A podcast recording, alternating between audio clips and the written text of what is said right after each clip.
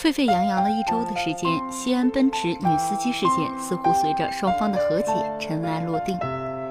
这当然只是我们的一厢情愿，所有人都知道这次事件带来的深层次影响将持续很久。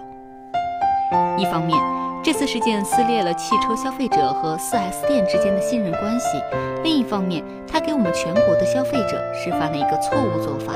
那就是维权不是靠法，而是靠闹。维权靠闹是这几天的热词，有不少有识之士发出质疑：不闹不解决，折射出怎样的维权生态？靠闹维权是一种悲哀，靠闹才能维权，打了谁的脸等几篇热点评论文章都写得非常好，分析了整件事件背后的各种关联问题。然而，这次奔驰女司机事件，难道真的靠闹维权成功了吗？非也，维权成功的。关键在于新媒体渠道，而闹只是一种表现形式罢了。与此同时，这几年中国社会多起热点事件，从百度魏则西事件、天津权健事件、江苏宝马男反杀事件、奔驰女司机事件、高校老师性侵女学生事件、长春长生疫苗事件，都是在新媒体的传播关注之下，才引发了有关部门的介入，最终得以妥善解决。我还是那句话。新媒体已经成为公民维权重要渠道，新媒体已经成为推动中国社会进步的重要力量。日前，我通过自媒体吴晓波频道再次就此事件表达了我的类似观点：维权不是靠闹，仔细观察就会发现，每个类似的事件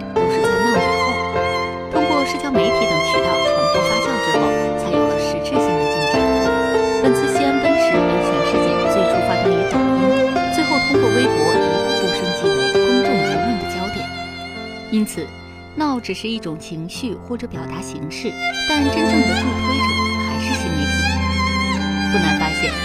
近几年的许多维权事件，有不少都是借新到媒体发展成为公众事件之后，才最终引起有关部门的重视，并得到妥善解决的。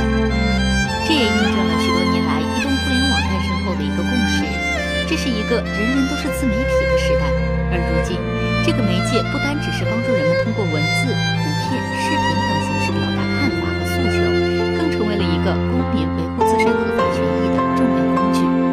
而这个工具同样也倒逼司法部门尽快反馈有所作为。可以说，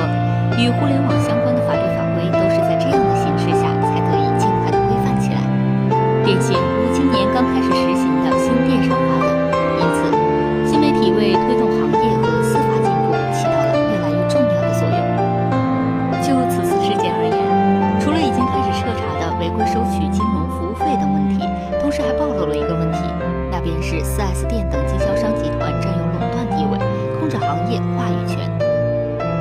实际上，早在2017年7月1号，我国就正式出台了新版《汽车销售管理办法》，其中提到，国家鼓励发展共享型、节约型、社会化的汽车销售和售后服务网络，加快城乡一体的汽车销售和售后服务网络建设。新规的出台，就是针对汽车 4S 店模式在发展中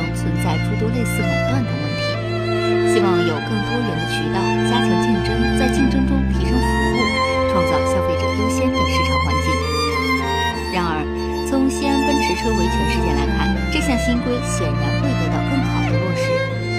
但在北京、廊坊、天津等地，4S 店。